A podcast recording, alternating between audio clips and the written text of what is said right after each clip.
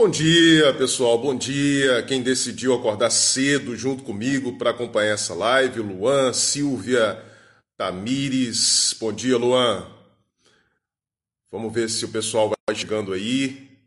O pessoal não ficou uh, dormindo mais do que a cama. Vamos aguardar então chegar mais gente. A Edna acabou de entrar aí. Seja bem-vinda, Edna. Bom dia, Tamires. Pessoal, tá dando para me ouvir bem aí? Vocês estão conseguindo me ver e me ouvir bem? Coloque, por favor, aí, só para que eu tenha um feedback, para que a gente possa começar essa live de hoje. Beleza, valeu, Edna. Entrando mais gente aí, sejam muito bem-vindos. Pessoal, nessa live de hoje eu gostaria de conversar com vocês sobre inveja e admiração. Inveja e admiração. São duas atitudes, logo de cara a gente precisa saber disso, são duas atitudes que vêm de uma mesma fonte. A inveja e a admiração são filhas de uma mesma mãe, assim como Caim e Abel, que são dois, duas figuras aí é, da nossa mitologia que têm, estão diretamente relacionadas à, à inveja. Né? Seja bem-vinda Camila, Alaine, Ana, Ieda, sejam muito bem-vindas. Ah, por que, que eu digo que a admiração e a inveja vêm de uma mesma fonte? Veja só. Ah, toda vez que eu sinto admiração ou sinto inveja, isso acontece quando eu percebo que uma outra pessoa possui características, possui habilidades, possui coisas ou é de uma determinada forma que eu não sou.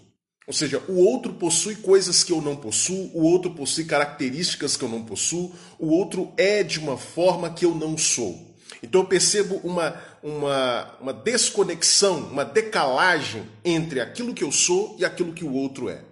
Eu percebo que o outro tem mais do que eu tenho. Diante dessa situação, diante dessa condição, a gente pode experimentar admiração ou inveja. Quando eu experimento admiração, eu experimento admiração quando eu olho e percebo que o outro tem coisas que eu não tenho, que o outro é de uma determinada forma que eu não sou, mas eu gostaria de ser como o outro. Eu gostaria de ter as coisas que o outro tem. Então, ao perceber que o outro nesse ponto está é, acima de mim, digamos assim, né? ele tem coisas que eu não tenho, ele é de um jeito que eu não sou, mas que eu gostaria de ser.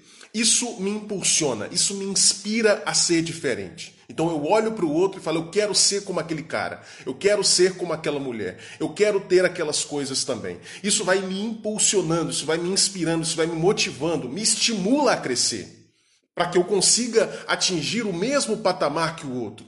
Eu não quero tirar o outro do patamar onde ele se encontra.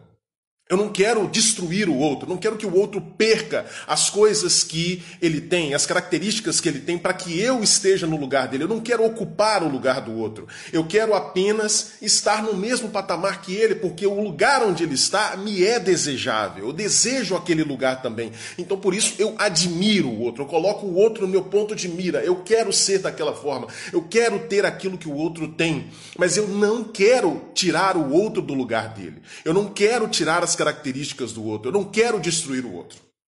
Isso é admiração. Isso é admiração e é absolutamente saudável. Você precisa ter pessoas que você admira. Você tem que ter essas pessoas que estão localizadas aí nessa área dos seus ideais. Você tem que ter essas pessoas porque isso te inspira. A criança cresce, a criança se desenvolve justamente porque ela olha para os pais e ela quer se tornar adulto como os pais. Ela quer ter aquele grau de maturidade que os pais têm. Ela quer poder fazer aquelas coisas que os pais podem fazer e ela não, ela não pode ainda. É? Quando os pais se colocam nesse lugar de, de ideais é, possíveis, a criança então se sente motivada, se sente estimulada, se sente inspirada para conseguir crescer, para atingir um patamar maior. No caso da inveja é diferente. No caso da inveja é diferente. Quando eu sinto inveja, eu estou na mesma situação da admiração, ou seja, eu estou ali com uma pessoa que tem as características que eu gostaria de ter, que tem os objetos, as posses que eu gostaria de ter. Eu estou na mesma situação, Só que ao invés de usar o outro como um estímulo para que eu possa crescer, ao invés de olhar para o outro e desejar estar naquele lugar também junto com o outro, eu olho para mim e começo a me auto-vitimizar. A chave para entender a inveja, gente, é a auto-vitimização. Todo invejoso olha para si mesmo com um olhar de peninha, com um olhar de coitadinho. Ele olha para si mesmo e fala: Ai meu Deus, por que, que eu não sou como aquela pessoa? Ai, eu não tive as mesmas oportunidades. Ai, porque o mundo é muito injusto, porque a sociedade é isso, porque o governo faz aquilo, porque tem as condições sociais. Ai meu Deus, ai, tem uma dívida histórica para comigo. É isso que acontece quando a pessoa tem inveja. Ela olha para si mesma com um olhar de coitadinha, com um olhar de vítima. Aí o que, que acontece? Ela acha que o outro não pode ter aquilo que ele tem. Então, ao invés de se sentir estimulada para chegar àquele mesmo patamar do outro, ela quer tirar o outro daquele patamar. Ela quer nivelar por baixo. Todo invejoso é medíocre. Todo invejoso é medíocre e ele quer que todo mundo permaneça na mesma mediocridade dele. É aquela pessoa que uh, passa alguém com um carrão na rua e ao invés dela falar, poxa, que legal, né? Um dia eu vou ter um carro como esse, um dia eu vou poder comprar um carro como esse, eu vou trabalhar duro e vou comprar um carro como esse. Não, ela olha e fala, meu Deus, como uma sociedade permite que alguém tenha um carro como esse? Que absurdo, deve ter, provavelmente deve ter roubado, deve sonegar imposto, deve mexer com coisa errada, deve traficar droga, deve fazer lavagem de dinheiro. Por isso que essa pessoa tem esse carro. Esse é o invejoso. Ele olha para as vitórias, para as conquistas, para o crescimento do outro e ele quer ver o outro para baixo, porque ele sabe que ele é incapaz. Ele olha para si mesmo e, e percebe que ele não dá conta. E ele não quer dar conta, ele não quer trabalhar duro, ele não quer se esforçar. Por isso, ele precisa tirar o outro do lugar. Porque dessa forma, ele vai encontrar uma justificativa para a mediocridade dele. Já que não tem ninguém acima, então eu posso ficar satisfeito aqui na minha mediocridade, na minha, no meu, no meu lugarzinho confortável, onde eu estou de vítima. Agora eu tenho uma outra informação para você. Todo mundo experimenta inveja.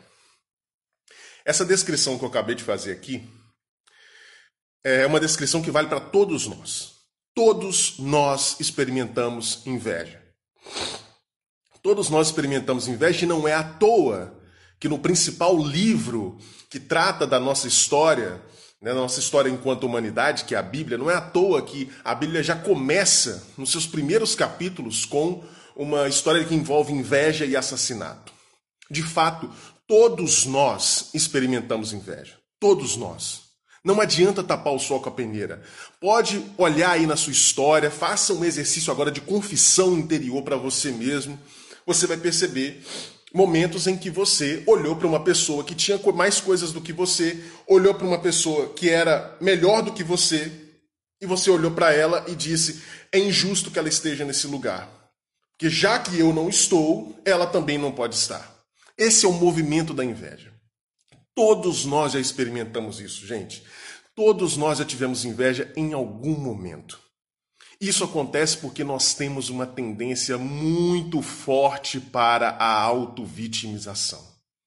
Todos nós temos essa tendência para olhar para nós mesmos como coitadinhos, para justificar a nossa mediocridade, a nossa preguiça, a nossa dificuldade de sair da inércia, para justificar isso, a gente começa a se olhar como coitadinho e começa a achar que aquele que é o vitorioso, aquele que é o, vencedor, né, como os americanos costumam dizer, o winner, né? A gente começa a olhar para o winner, para o vencedor, para aquele que conseguiu as coisas, e a gente começa então a achar que aquilo é injusto. Porque já que eu não estou lá, né, já que eu não tive as mesmas oportunidades, né, então o outro não pode estar também. Esse movimento acontece com todos nós. Com todos nós. E a gente, o pior, é que a gente usa muitas racionalizações para é, sustentar essa ideia. Né? A gente usa muita racionalização. A gente começa então a propor hipóteses sociológicas. Né? Não, porque é, é injusto, porque esse, esse, a sociedade é muito desigual, né? É muito desigual, então por isso que algumas pessoas têm muitas coisas e outras não têm nada. Né? A gente fica utilizando essas, essas explicaçõezinhas que não explicam nada para justificar um movimento que é pura inveja. Ah, não, eu preciso criticar aquela pessoa porque o que ela está fazendo é uma coisa absurda para a sociedade, ela está prejudicando a sociedade, por isso que eu estou criticando ela, não é porque eu tenho inveja dela. Uma coisa que eu preciso confessar para vocês aqui, é importante dizer isso, a gente está 6 e 56 agora da manhã, é preciso confessar isso. Olha, boa parte dos profissionais de saúde mental tem inveja dos coaches. Tem inveja dos coaches. Tem sim. Boa parte dos psicólogos, é, eu não vejo tanta crítica entre os psiquiatras, mas boa parte dos psicólogos tem inveja dos coaches. Utilizam uma racionalização para explicar né, por, que, que, é, por que, que estão fazendo críticas a eles, mas a, a verdade mesmo é que tem inveja do sucesso que esses caras costumam fazer. É por isso que eu, por exemplo, parei de seguir as páginas que faziam é, ridicularizações, humilhações com coaches. Por isso que eu parei de seguir essas páginas como Coach Nem a é Gente e outras. Né? Porque, é, do meu ponto de vista, aquilo é a, a mera expressão de uma inveja latente que está entre esses profissionais. Que ao invés de fazerem alguma coisa para competir com os coaches, por que, que os psicólogos não fazem isso?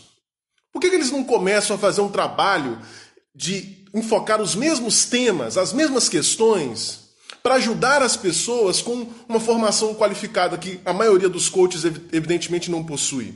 Por que, que os, os psicólogos não começam a fazer isso, ao invés de ficarem simplesmente criticando de forma invejada esses outros profissionais? Vamos competir com eles. Né?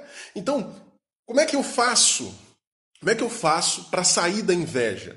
Eu detectei que a inveja está presente em mim, eu detectei que eu estou me auto-vitimizando, que eu estou olhando para mim mesmo com olhar de coitadinho, só para não reconhecer que eu sou fraco, que eu, pelo menos nesse momento estou fraco, estou medíocre. Né? Na hora que eu me percebo sendo invejoso, o que, que eu faço então? Ora, eu tenho que passar da inveja para a admiração. Tenho que passar da inveja para a admiração. Eu tenho que fazer esse movimento de transformação de duas atitudes. Eu começo com a atitude de inveja, porque eu estou me dando muita importância. Todo invejoso é assim, ele se dá muita importância. Ele, ele olha para si mesmo e acha que ele é a pessoa mais importante do mundo. Que as coisas têm que cair do céu para ele.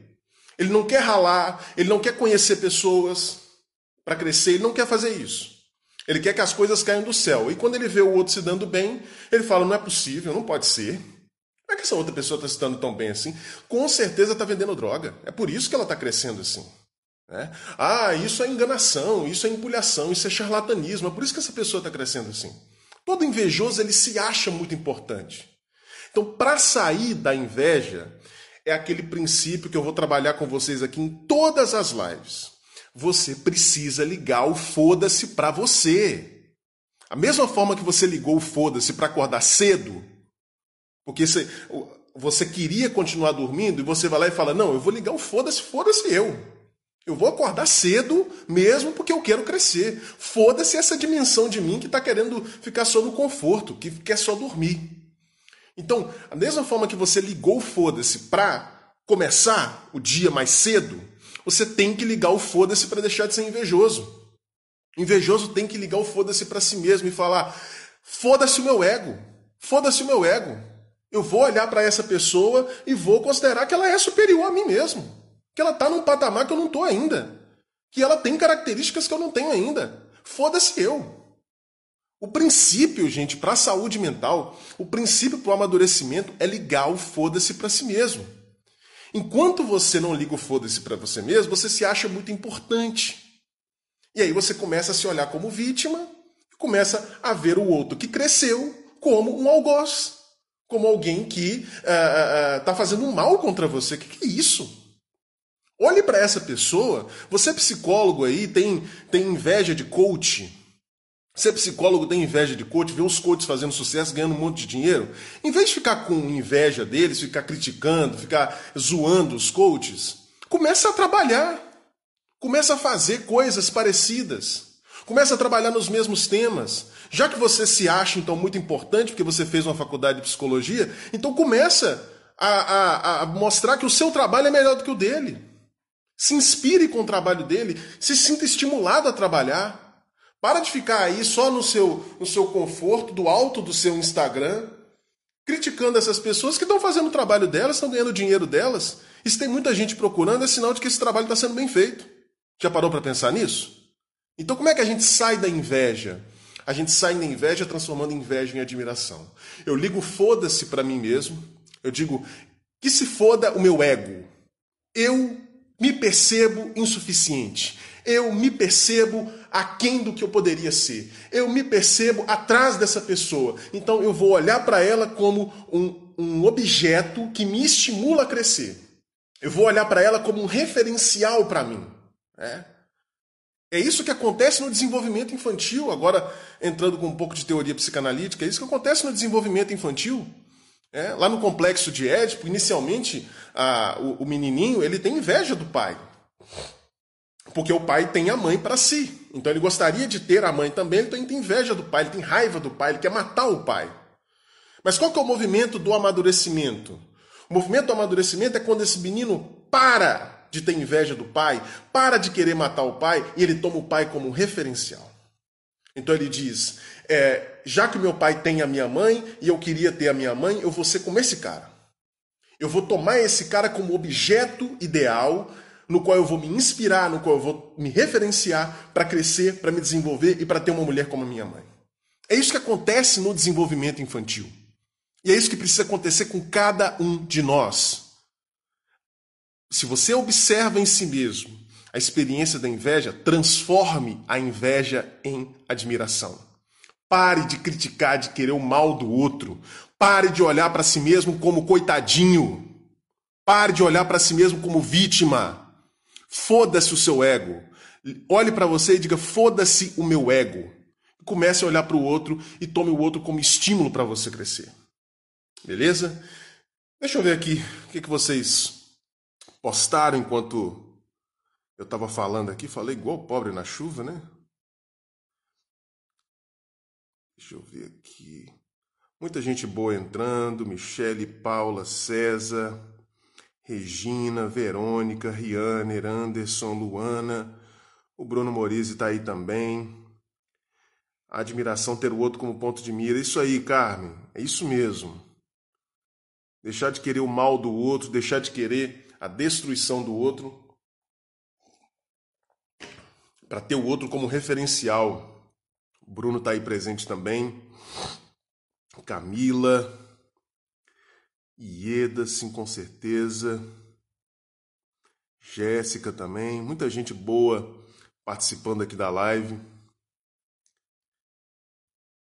César colocou espelho. Isso aí, Camila colocou ótimo tema, Lucas. Valeu, Camila.